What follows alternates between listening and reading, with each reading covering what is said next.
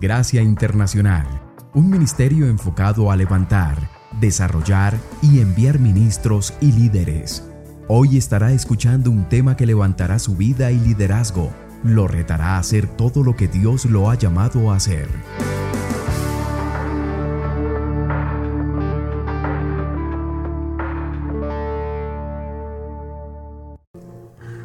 Bueno, hermanos, quiero invitarlos a que abramos nuestras Biblias en el libro de Romanos. Romanos capítulo número 12. Quiero simplemente usar esto como una, una plataforma para desarrollar el mensaje de hoy. Romanos capítulo número 12, el versículo número 1 y 2. Pablo nos habla y nos dice, así que hermanos, os ruego por las misericordias de Dios, que presentéis vuestros cuerpos en sacrificio vivo, santo, agradable a Dios, que es vuestro culto racional. No os conforméis a este siglo, sino transformaos por la renovación de vuestro entendimiento, para que experimentéis cuál es la buena voluntad de Dios, agradable y perfecta. Una de las cosas que creo que cada uno de nosotros comprendemos acerca de la vida cristiana. Es de que la vida cristiana es más que simplemente ser salvos.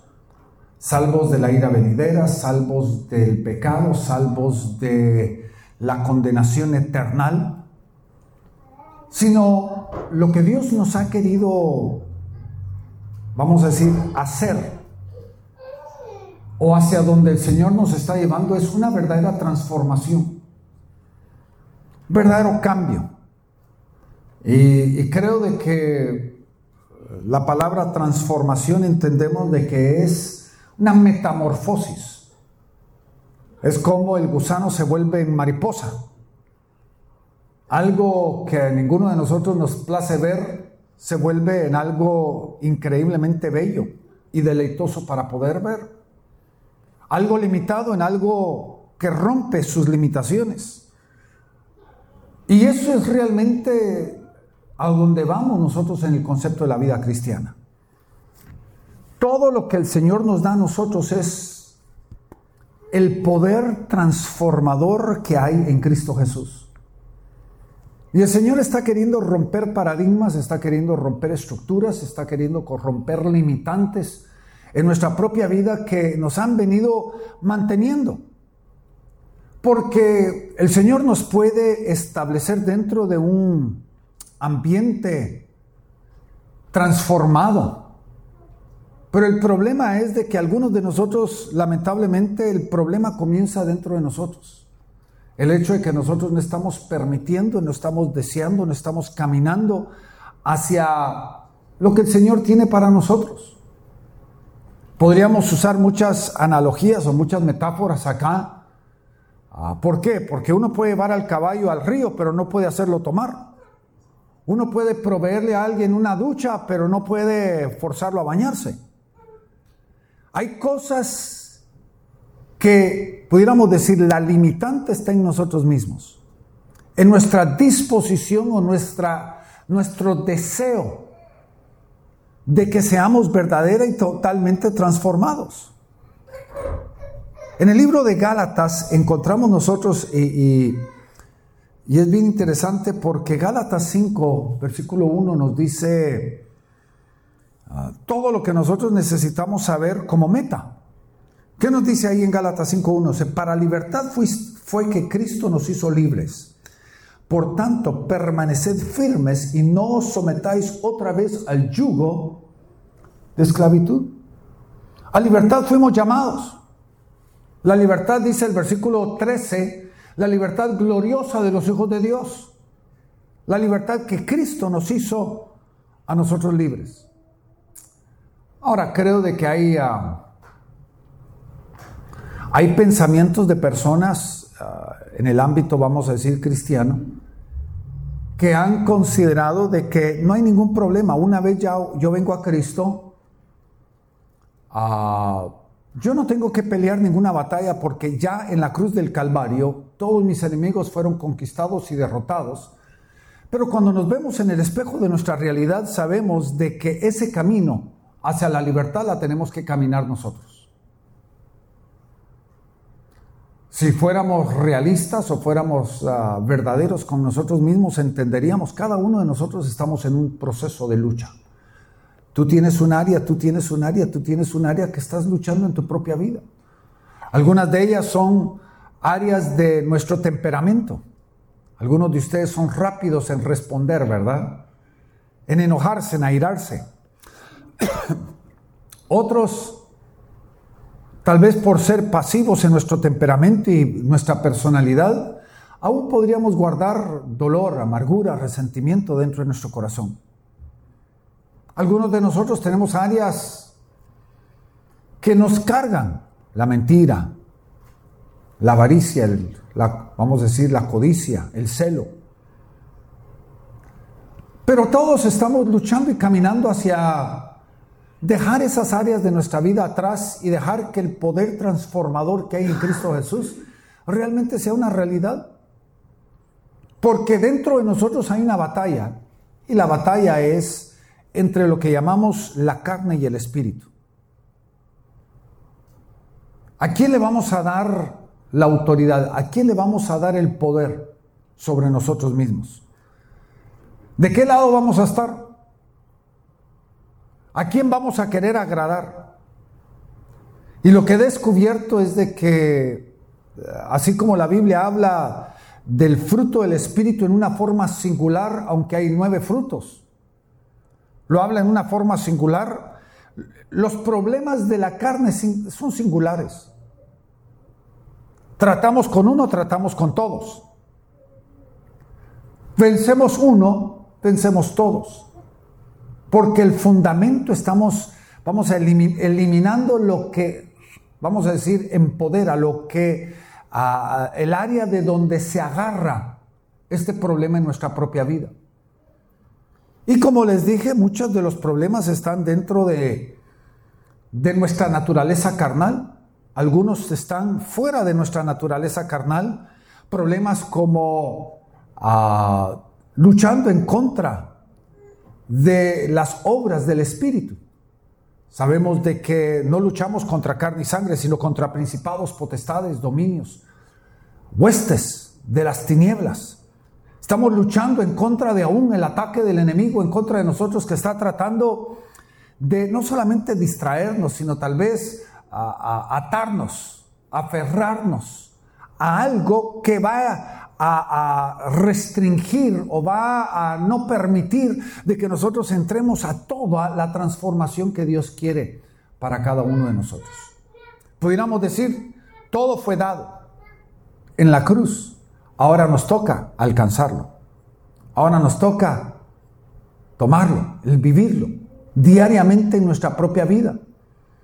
Lo que me parece sumamente interesante es de que la Biblia nos habla de nueve áreas de nuestra vida que necesitan ser transformadas. Nueve áreas y voy a tratar de, mencionar todas las nueve.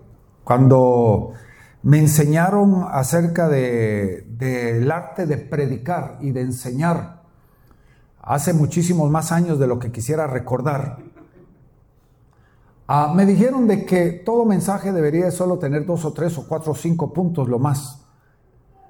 Que todo, cualquier punto después de eso la gente tiende a olvidarlo. Ahora, lo bueno es de que perdí esa clase. Y entonces voy a darles a ustedes las nueve áreas que, estamos luchando en nuesra propia vida. Quiero que vayamos a, Marcos capítulo 5, versículo 15 y vemos la historia, y, voy a tratar de tocar cada una de estas áreas, vemos la historia del el endemoniado Gadareno. Y aunque no nos vamos a meter a la historia, la palabra de Dios dice que este hombre estaba totalmente poseído, no solamente de un demonio, sino ellos mismos se llamaron a sí mismos una legión. Una legión significa de dos mil o más. Y cuando hacemos este estudio, este hombre estaba atacado en todas las áreas de su vida. Pero, pero quiero que nosotros notemos algo que me parece muy interesante aquí. Dice aquí el versículo 15 del capítulo 5 de Marcos, dice, y bien, vienen a Jesús y ven de que el que había estado atormentado de un demonio, que había tenido la legión, sentado, vestido y en su juicio cabal, y tuvieron miedo. Lo que vemos nosotros en este versículo es un antes y un después. Estamos viendo la imagen de un antes y un después. Lo primero que vemos nosotros, el antes, dice de que él estaba atormentado. ¿Qué era lo que estaba produciendo la demonización en la vida de este, de este hombre? Podemos por lo mínimo tomar 15 diferentes cosas que estaba produciendo la demonización en la vida de este hombre. Pero todo lo podemos resumir en una sola palabra. Estaba atormentado. Él tenía problemas de insomnio, él tenía problemas de desasosiego, él tenía problemas de culpabilidad. Probablemente había sido culpable de muchas cosas y por eso dice la Biblia que él dormía en el sepulcro. Tenía una atadura almática con un ser querido que había muerto y no podía encontrar paz, estaba atormentado por la culpabilidad, la congoja y todo lo demás. Por eso dice que se hería a sí mismo con piedras. Todo eso lo podemos definir en una sola palabra, tormento. Y hermanos, en nuestra propia vida yo podría decirle de que hay, hay cosas en nuestra vida que nos roban la paz. Y especialmente en nosotros lo que hicimos en nuestra vida, los errores, y algunos de nosotros podríamos decir no fueron errores, fueron horrores.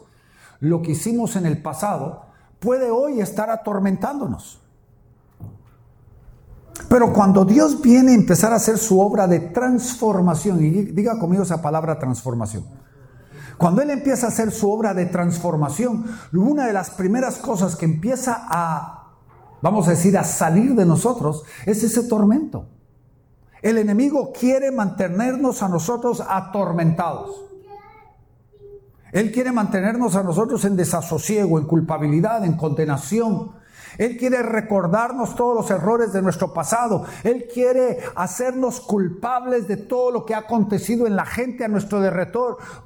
Alguien tuvo un problema, es mi culpa. Alguien tuvo otro problema, es mi culpa. Empezamos nosotros a tratar de, de llevar la carga que no deberíamos estar llevando.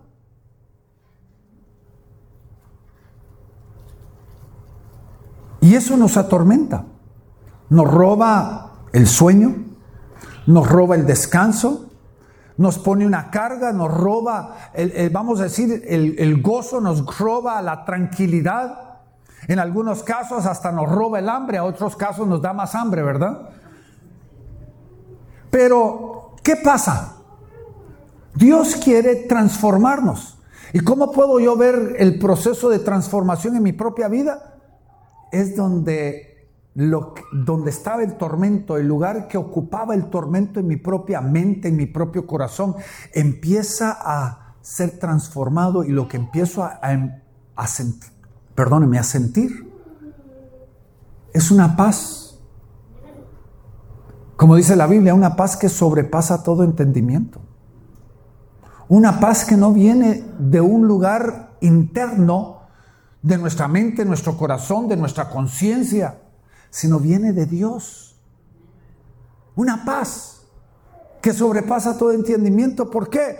Porque tenemos que recordar de que el Señor al cual nosotros servimos, el que nos salvó y el que nos está transformando, uno de sus nombres, Él es príncipe de paz. Allá en el libro de Juan, capítulo número 14, Él comienza diciendo, no se turbe vuestro corazón. La turbación es un ejemplo de ese tormento en nuestra propia vida. Pero nos lleva y dice, para que en mí tengáis paz. Capítulo 16, versículo 33 dice, para que en mí tengáis paz. Es el contraparte del tormento, es el contra, la contraparte de la turbación de nuestro propio corazón. Yo creo de que en nuestra propia vida ya tenemos suficientes cargas Y el Señor viene y nos dice, yo no quiero que tú estés llevando una carga que todo te corresponde a ti. Esa culpabilidad, esa condenación ya fue llevada en la cruz del Calvario. Pero el enemigo te mantiene atado a ese tormento y no entramos a la paz que Dios tiene para cada uno de nosotros. La segunda cosa, en la vida vivimos en un mundo, ¿cómo lo llamaría yo? De todo tipo de contaminante. Creo de que ah, tenemos un contaminante a nuestro alrededor. Miren hermanos, si nosotros fuéramos fóbicos eh, eh, y alarmistas, hermanos, todo tiene contaminante. Todito. Todo está contaminado. Y quiera o no, nosotros vivimos en un mundo contaminante. Lo que tocamos, lo que respiramos, lo que introducimos a la boca tiene contaminantes, pero más allá de un contaminante solamente natural, también hay un contaminante mental, hay un contaminante emocional. ¿Cuántos de ustedes han oído gente tóxica? Que lo que causa simplemente es tóxico en nosotros. Cuando estamos con ellos y nos vamos y nos apartamos, sentimos que estamos inmundos. Pero también hay un contaminante espiritual, hermanos. En el ambiente donde estamos, en su casa, hay un ambiente espiritual. Y eso, hermanos, en un sentido de la palabra, lo que causa, oiga bien, causa cierto nivel de enfermedad. Sabemos por el COVID-19 de que el contaminante viral bacterial puede causar qué? Enfermedad. Enfermedad física. Pero a veces tenemos que recordar de que nosotros somos personas tripartitas. Somos alma, cuerpo y espíritu. Y la enfermedad puede afectarse o manifestarse en cualquiera de esas áreas. Cualquiera de esas áreas puede estar bajo una contaminación de enfermedad. Hemos oído el contexto, ¿verdad? Enfermedades mentales.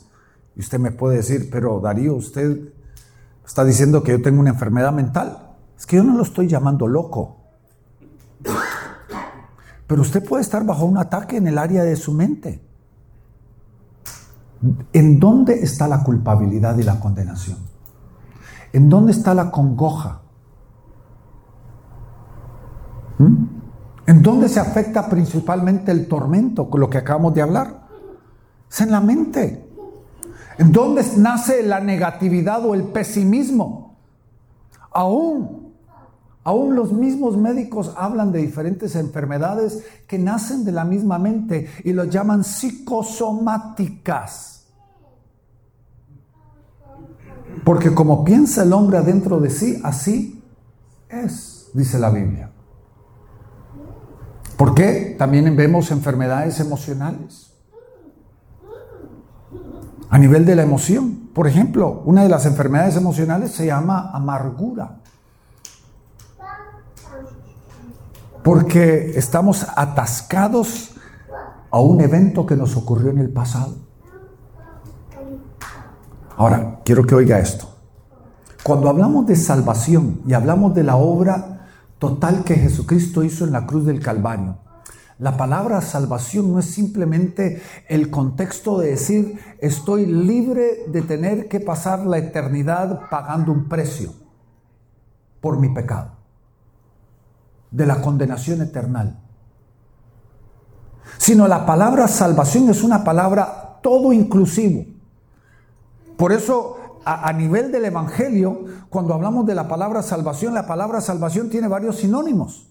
Por ejemplo, la palabra sanidad, la palabra liberación, es lo mismo que la palabra salvación.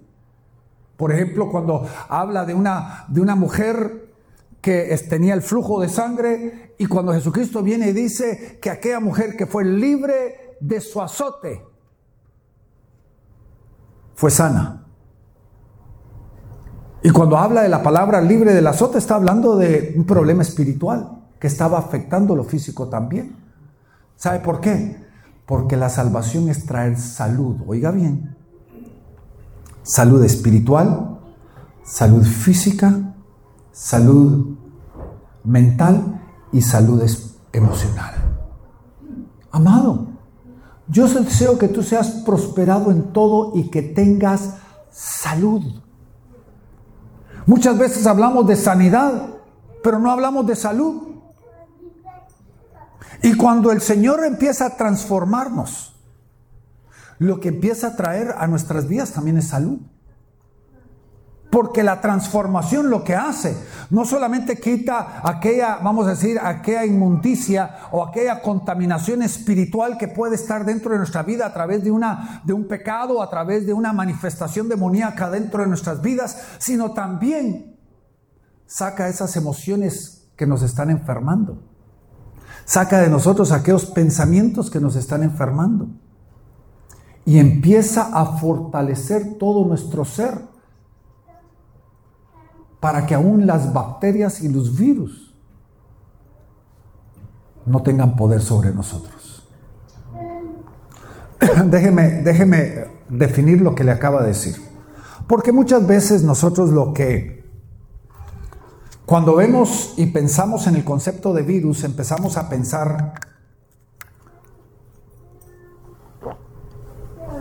de que el virus puede en contra de nosotros.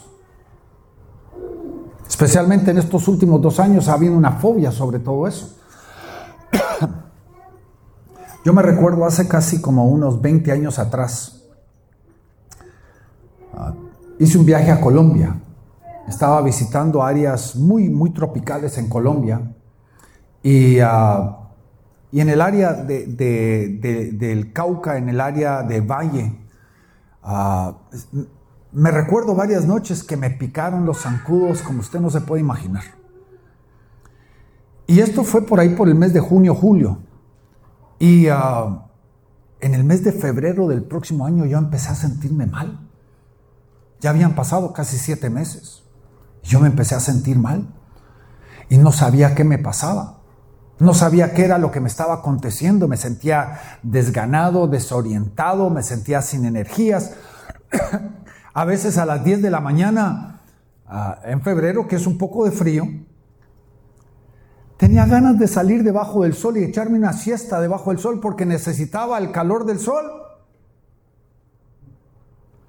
Y ah, finalmente me convencieron que me fuera a hacer todos los exámenes de hematología.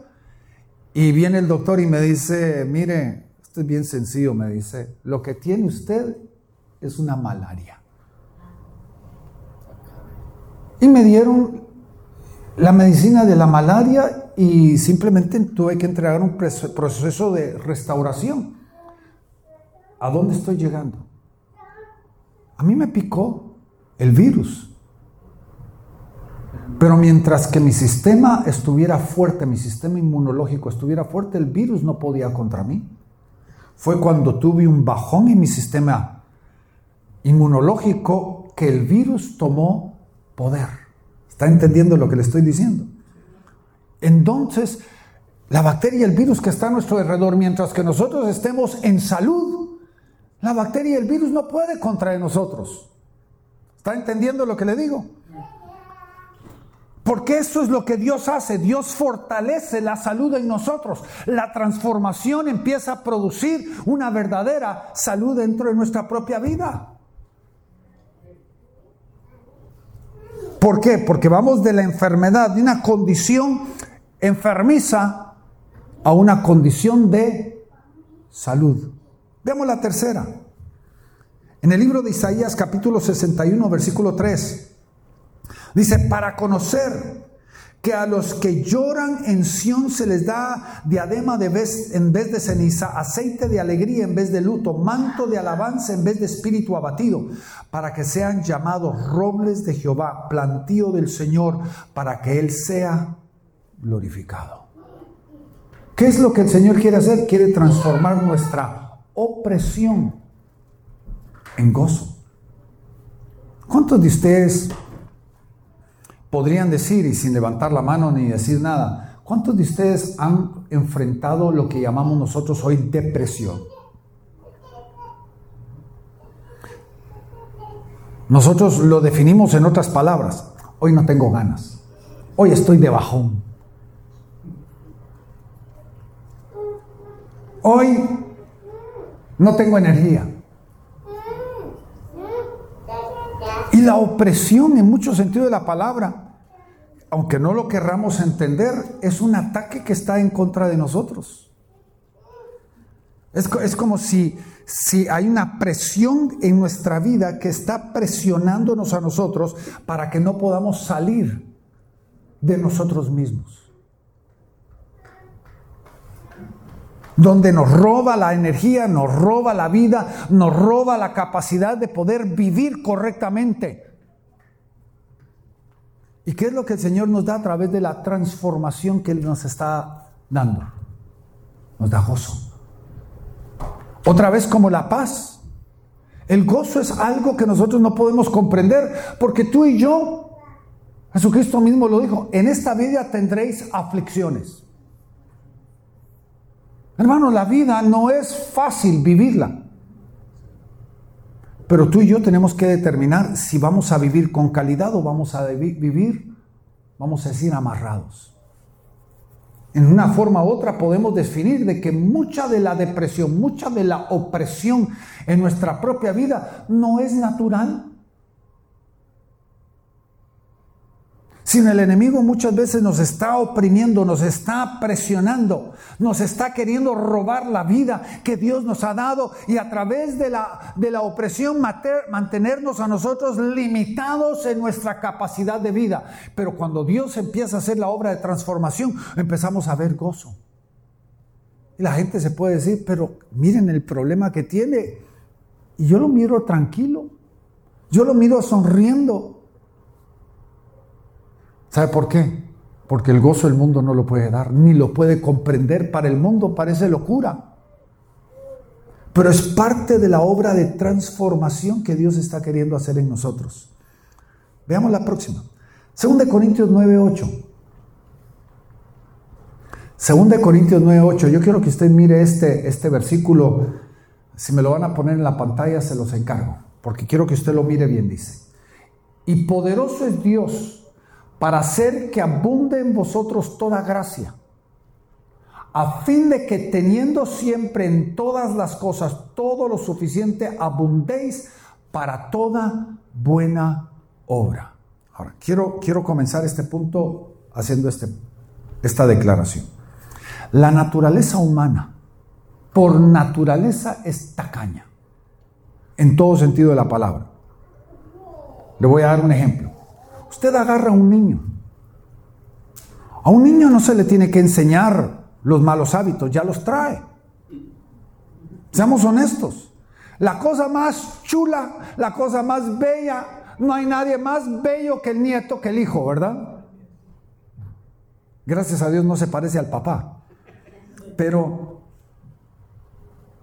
usted le da a un niño, por ejemplo, le da algún tipo de vamos a decir, papalinas o nachos.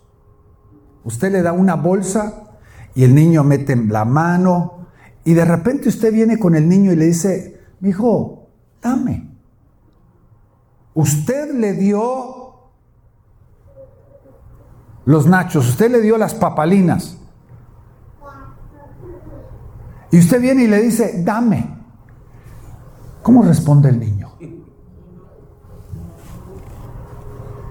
¿Usted quién se cree? ¿O qué hace? Mete la mano y busca el más pequeño y le da el más pequeño a usted. ¿Qué es lo que está demostrando acerca de la naturaleza que está dentro de nosotros? Porque el niño es un reflejo de, de nosotros.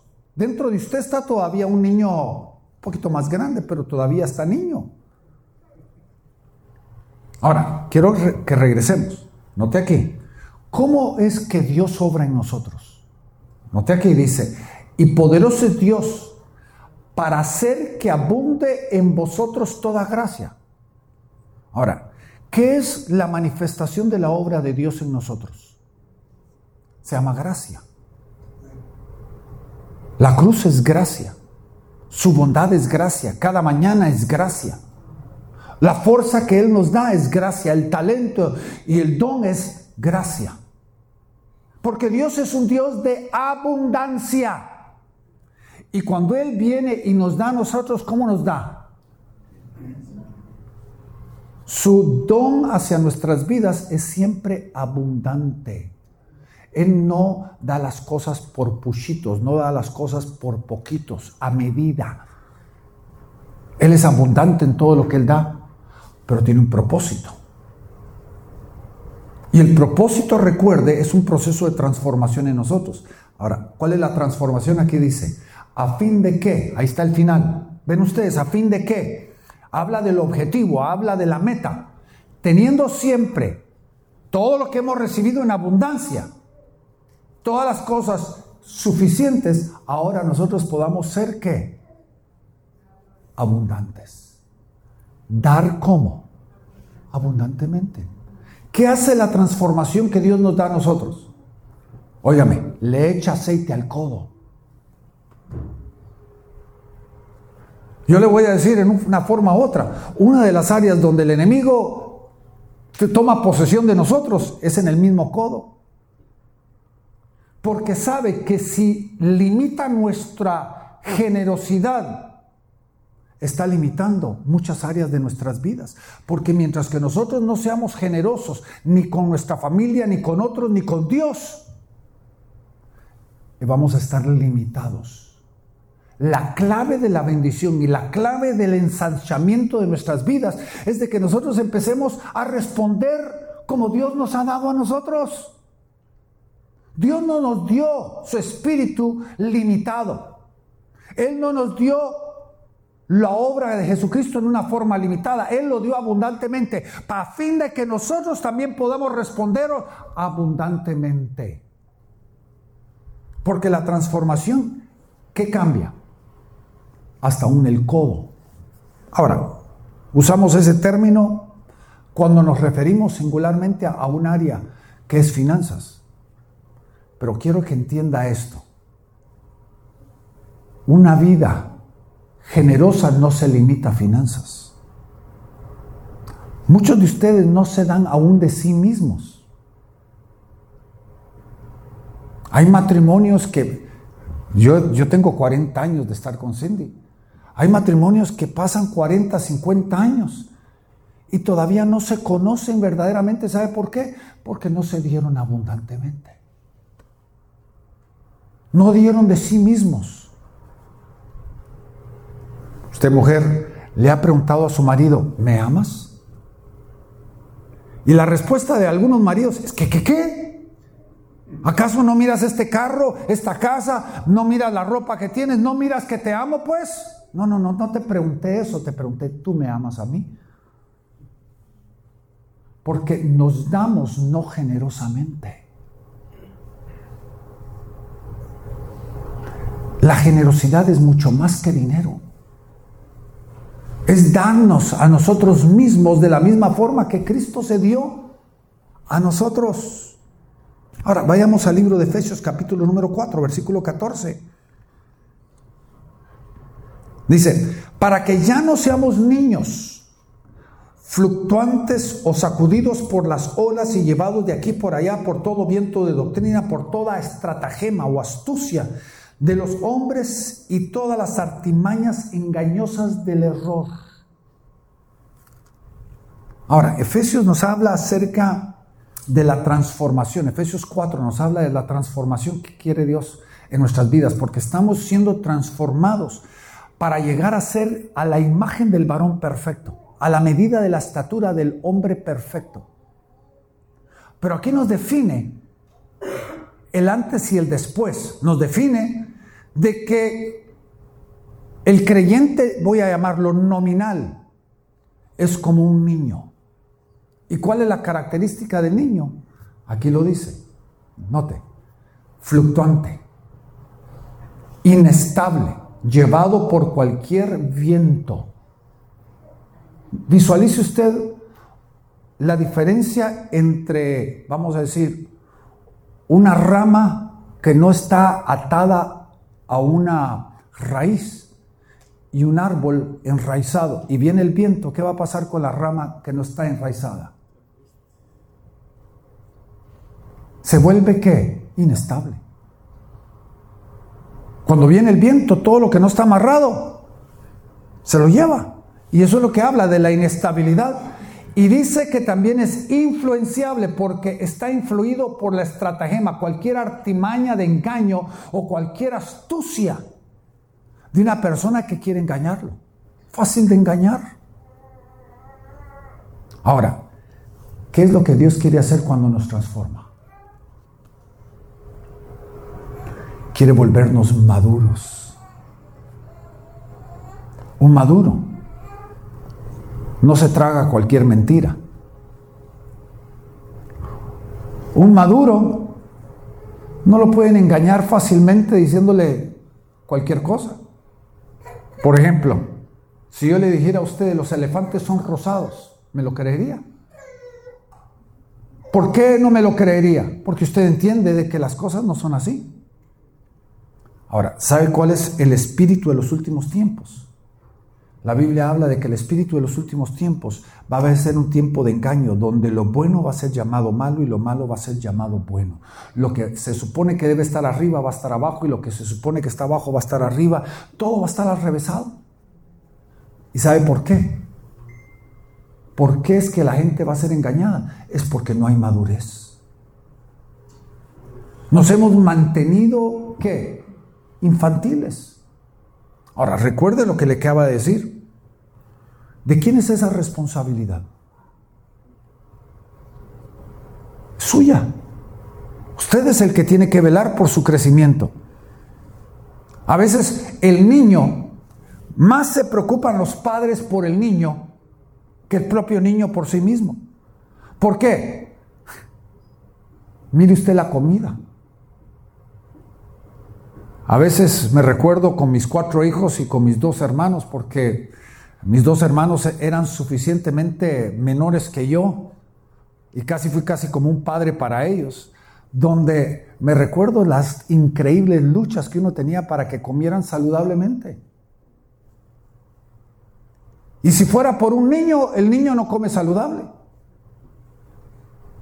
Me recuerdo la táctica que hice con mis cuatro hijos, era cuando mirábamos el, plato balanceado que mi esposa preparaba para la familia, y miraba que a, uno, que a mis hijos les fascinaba un lado, pero no les fascinaba el otro, lo que hacía yo simplemente les daba lo que no querían primero, no les servía todo el plato. Por ejemplo, ellos comenzaban con la verdura. Solo le ponía verdura en el plato. Porque yo ya sabía la táctica, si les ponía la carne y la papa y el postre a la misma vez, se comían todo y llegaban de último a la verdura, ya no tengo hambre, ya estoy lleno. Entonces, ¿qué hacía yo? Simplemente solo les daba verdura. Cuando se termine la verdura, entonces pueden comer el resto. Porque el niño no es disciplinado porque es que inmaduro. Tú y yo tenemos que entender, tú eres responsable del balance tú eres responsable de la nutrición que tú estás poniendo en tu vida espiritual. Porque tu meta debe ser esa total transformación de tu propia vida. No debes de llevarte por cualquier viento que parece bonito. El maduro escudriña las cosas, analiza las cosas. El niño, y voy a usar un término, se lo traga todo. Usted no puede dejar que eso pase. Usted debe de analizar todo, hasta aún mi propio mensaje, el que le estoy compartiendo hoy. Usted debe de analizarlo, usted debe preguntarse, ¿está conforme a la palabra de Dios, sí o no? Porque eso es lo que va a producir madurez en su propia vida. La próxima. Por naturaleza nosotros, cuando venimos, creemos de nosotros mismos más de lo que nosotros deberíamos de considerarnos. Eso la palabra de Dios lo define como orgullo. El que se cree ser algo. Hermanos, el orgullo no es algo que viene de parte de Dios. Pero cuando la palabra de Dios dice que debemos de aprender de nuestro Jesucristo, que fue manso y humilde. Ahora, le voy a decir que la, la humildad y la mansedumbre no es un tapete para que todos caminen sobre nosotros. No es una alfombra para que todos limpien sus pies con nosotros. La humildad es realmente entender mi posición dentro de Dios, ni considerarme mejor ni considerarme peor, pero siempre considero a otros. Y los levanto a otros a un nivel mayor. No porque me considere menor, sino para honrarlos a ellos. La humildad. La humildad es la que verdaderamente va a sustentar la gloria. Dios quiere manifestar su gloria en cada uno de nosotros. Él quiere manifestar su presencia y su gloria en cada uno de nosotros, pero la palabra de Dios dice que lo que sustenta la gloria es la humildad. Pero, ¿qué viene antes de la caída? La altivez, el orgullo, la soberbia preceden la caída. ¿Hacia dónde nos está queriendo llevar Dios? ¿Qué va a sustentar verdaderamente la transformación? ¿Qué va a mantener la transformación en nuestra vida? Va a ser la humillación, el ser humildes de corazón. El humilde aprende a recibir la corrección, aprende a corregir su propia vida a través de la corrección de Dios, a través de la corrección del Espíritu Santo.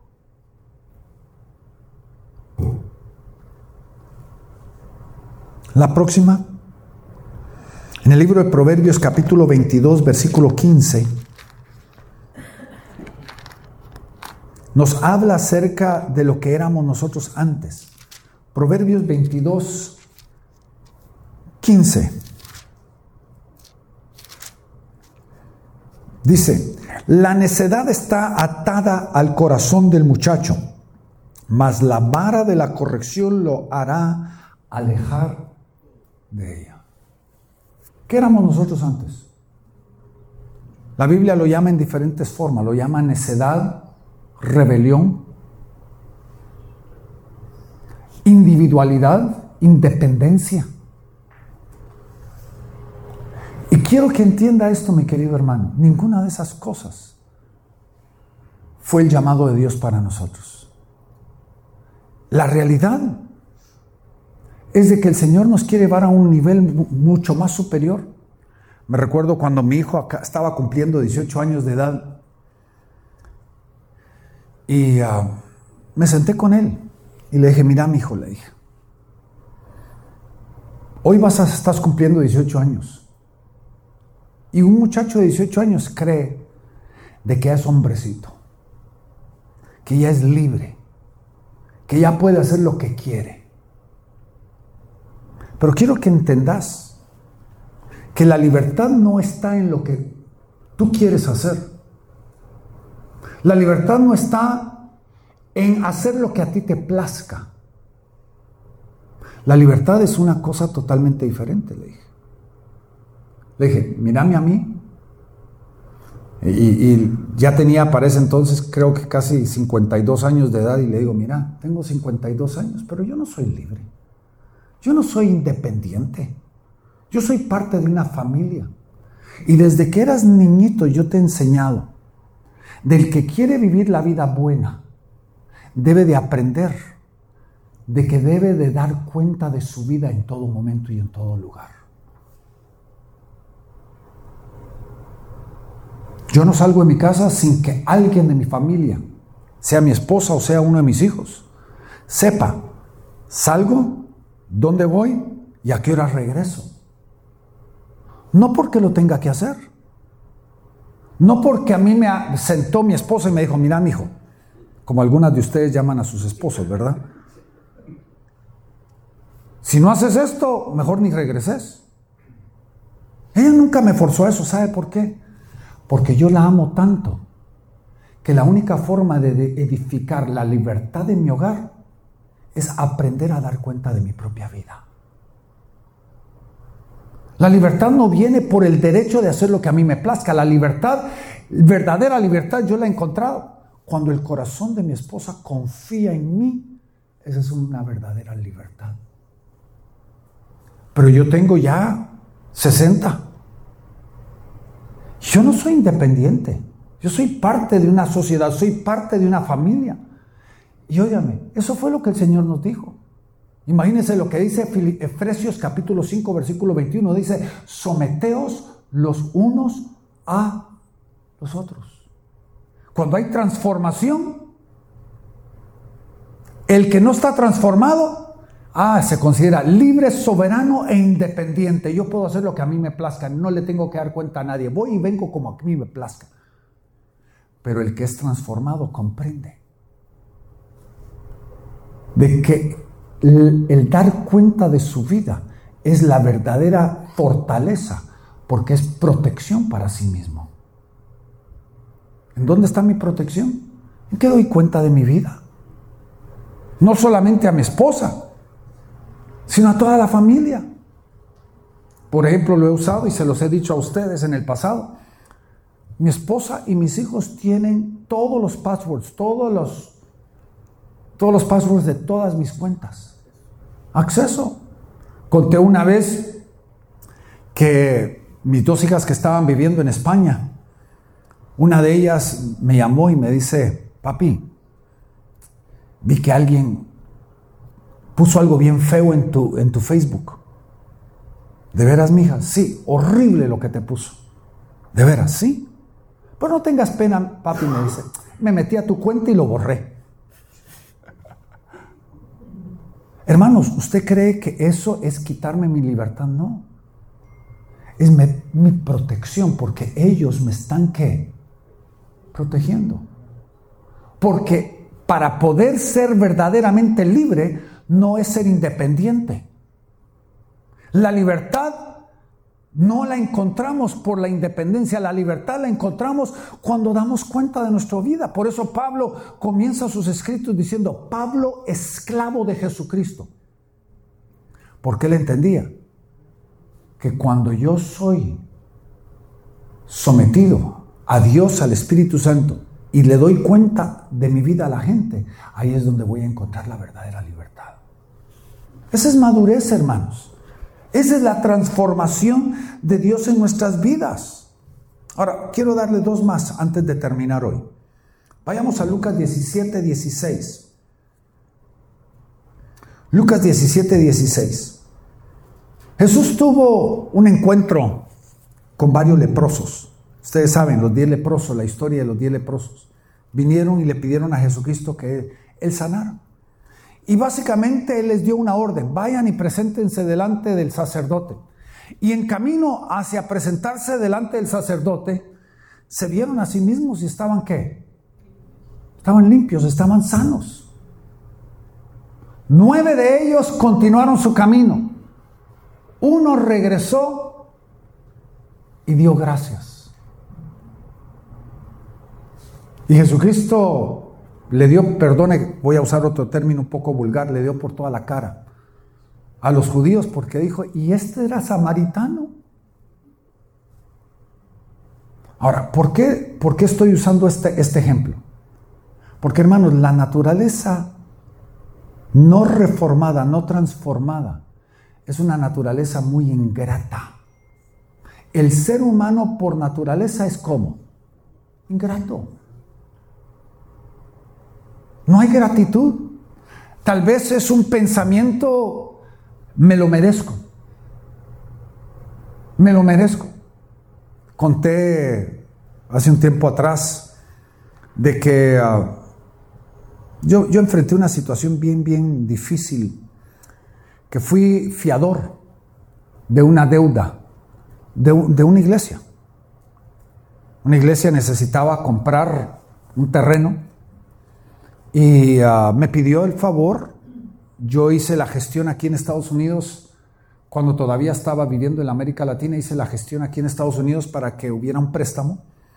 Yo no solamente fui el fiador, sino literalmente como hacen algunas situaciones, de una vez sacan el dinero de la cuenta bancaria.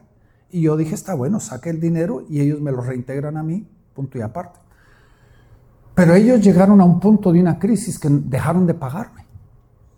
Y a mí me estaban sacando 1.600 dólares mensuales de mi cuenta. Y tres años pasaron. Tres años pasaron.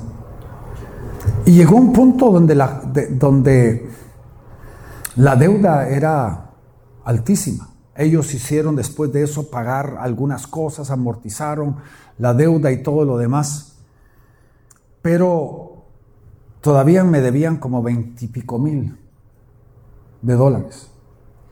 Y un día yo orando, en un evento orándole al Señor, el Señor me, me tocó y me dijo, perdona la deuda. Perdona la deuda. Me le acerqué a mi esposa porque no lo puedo hacer solo, es, somos compañeros. Me le acerqué a mi esposa y le dije, mira, fíjate que siento que el Señor me está diciendo que perdonemos la deuda. El pastor estaba en ese evento. El pastor de esa iglesia había venido al evento. Llamé al pastor y, le dije, pastor, quiero que sepas que ahorita el Señor nos ha hablado y desde hoy agarré con mi esposa, te perdonamos la deuda. Pero me molestó mucho la respuesta del pastor porque hubiera creído, ay, Darío, gracias, gracias, gracias. No sabe qué lucha la que he tenido. Sino me dice, eso era lo que yo esperaba de usted.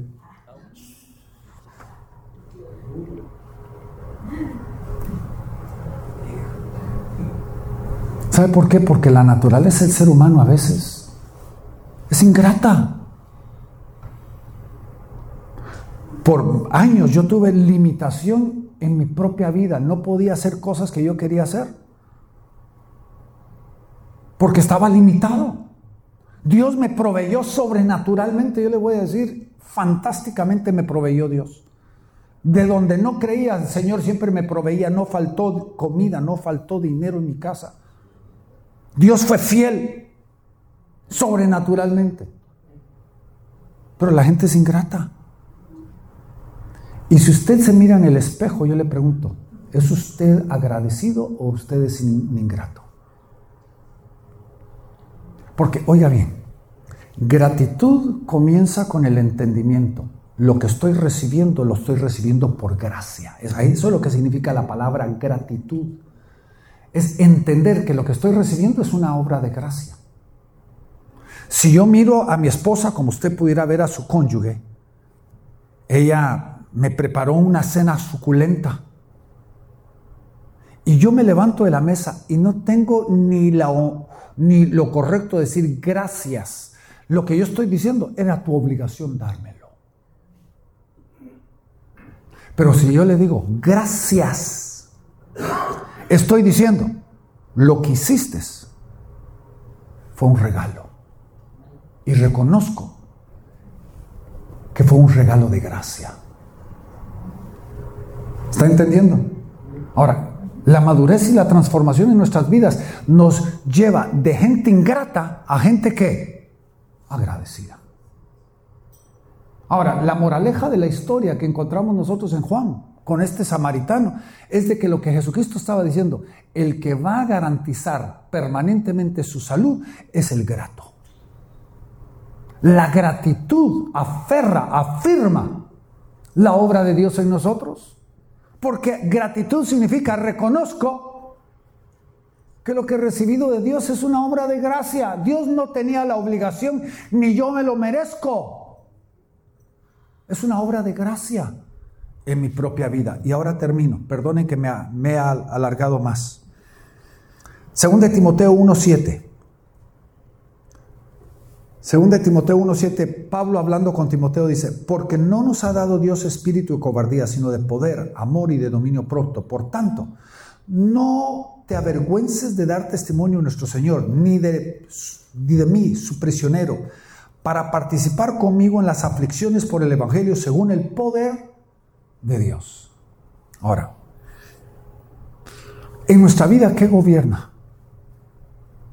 Pablo le habla a Timoteo en otro pasaje acerca de las pasiones, que las pasiones no deben de gobernar nuestras vidas. Y la pasión es cuando lo que Dios nos dio a nosotros, que son los sentimientos, que Dios nos los puso a nosotros, ahora nos gobiernan a nosotros. Eso se llama pasión. Y la pasión nos va a llevar a, vivir una vida desbalanceada y poder hacer cosas que no deberíamos de hacer. Ahora, note lo que dice el versículo 7. Dios no nos ha dado temor, que es una pasión. Porque la pasión, óigame bien, no solamente romance. Cuando hablamos de una persona apasionada, no es simplemente una persona que tiene pasión por lo que está haciendo, sino verdadera pasión es a veces lo que controla nuestras vidas, los sentimientos descontrolados. Y Pablo nos dice, Dios no te ha dado a ti espíritu de temor, sino poder, amor y lo último, dominio propio. Ahora, ¿qué es el resultado de la transformación de Dios en nuestras vidas? Pablo lo define aquí bien sencillamente, se llama dominio propio. Lo que antes a nosotros nos dominaba, ahora lo puedo qué? Dominar.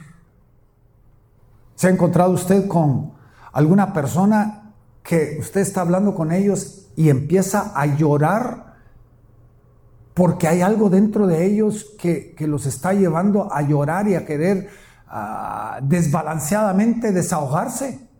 Hermanos, yo tuve tres hijas. Entiendo ese concepto.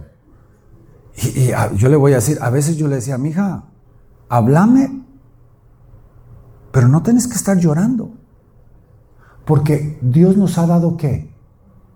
Dominio propio. Es que no, no, no, no me aguanto. Sí, te puedes aguantar las cosas. Esas cosas no te tienen que dominar. ¿Está entendiendo? ¿Qué es lo que Dios nos ha dado? La transformación nos ha dado dominio propio. Usted ya no tiene que decir, es que, es que, es que no me puedo aguantar. Eso ya no es excusa porque en Cristo yo tengo que dominio propio. Pero ese es el resultado de la verdadera transformación de Dios en nuestras vidas. ¿Hacia dónde vamos? Vamos hacia una transformación. Eso significa de que hay luchas en nuestra vida que tenemos que luchar todos los días. Hay problemas de la carne, hay problemas del alma, hay problemas del espíritu. Tenemos que discernir de dónde viene. Porque lo que el Señor nos está queriendo llevar es una transformación completa. ¿Cuál es el propósito de la salvación? La transformación. El Señor quiere transformarnos de gloria en gloria, de victoria en victoria, hechos conforme a la imagen de aquel varón perfecto llamado Cristo Jesús. Amén. Cada uno debemos de vernos en nuestro propio espejo. ¿Cuál es el área que Dios está transformándonos? ¿Cuál es el área que nos gobierna? Como lo dije al principio, usted conquista esa área, está conquistando otras áreas.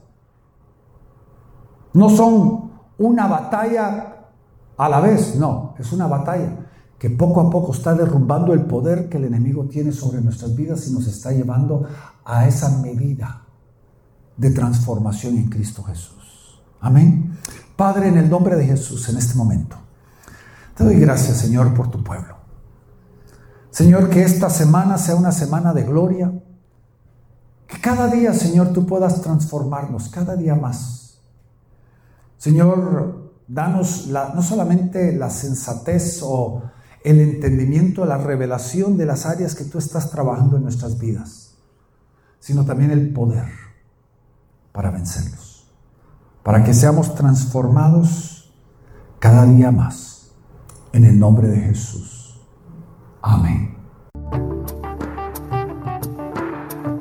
Le agradecemos por haber escuchado este tema tan importante para su vida y liderazgo. Si tiene preguntas sobre el ministerio o quiere saber más sobre Gracia Internacional, puede dirigirse a nuestra página de internet www.graciainternacional.tv o escribir al info arroba graciainternacional.tv. Dios los bendiga.